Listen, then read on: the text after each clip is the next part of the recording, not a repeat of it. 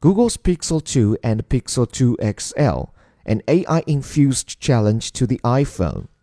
In direct challenge to Apple, Google's new high end smartphones have 64 gigabytes of storage, front facing speakers, and 12 megapixel cameras supported by machine learning.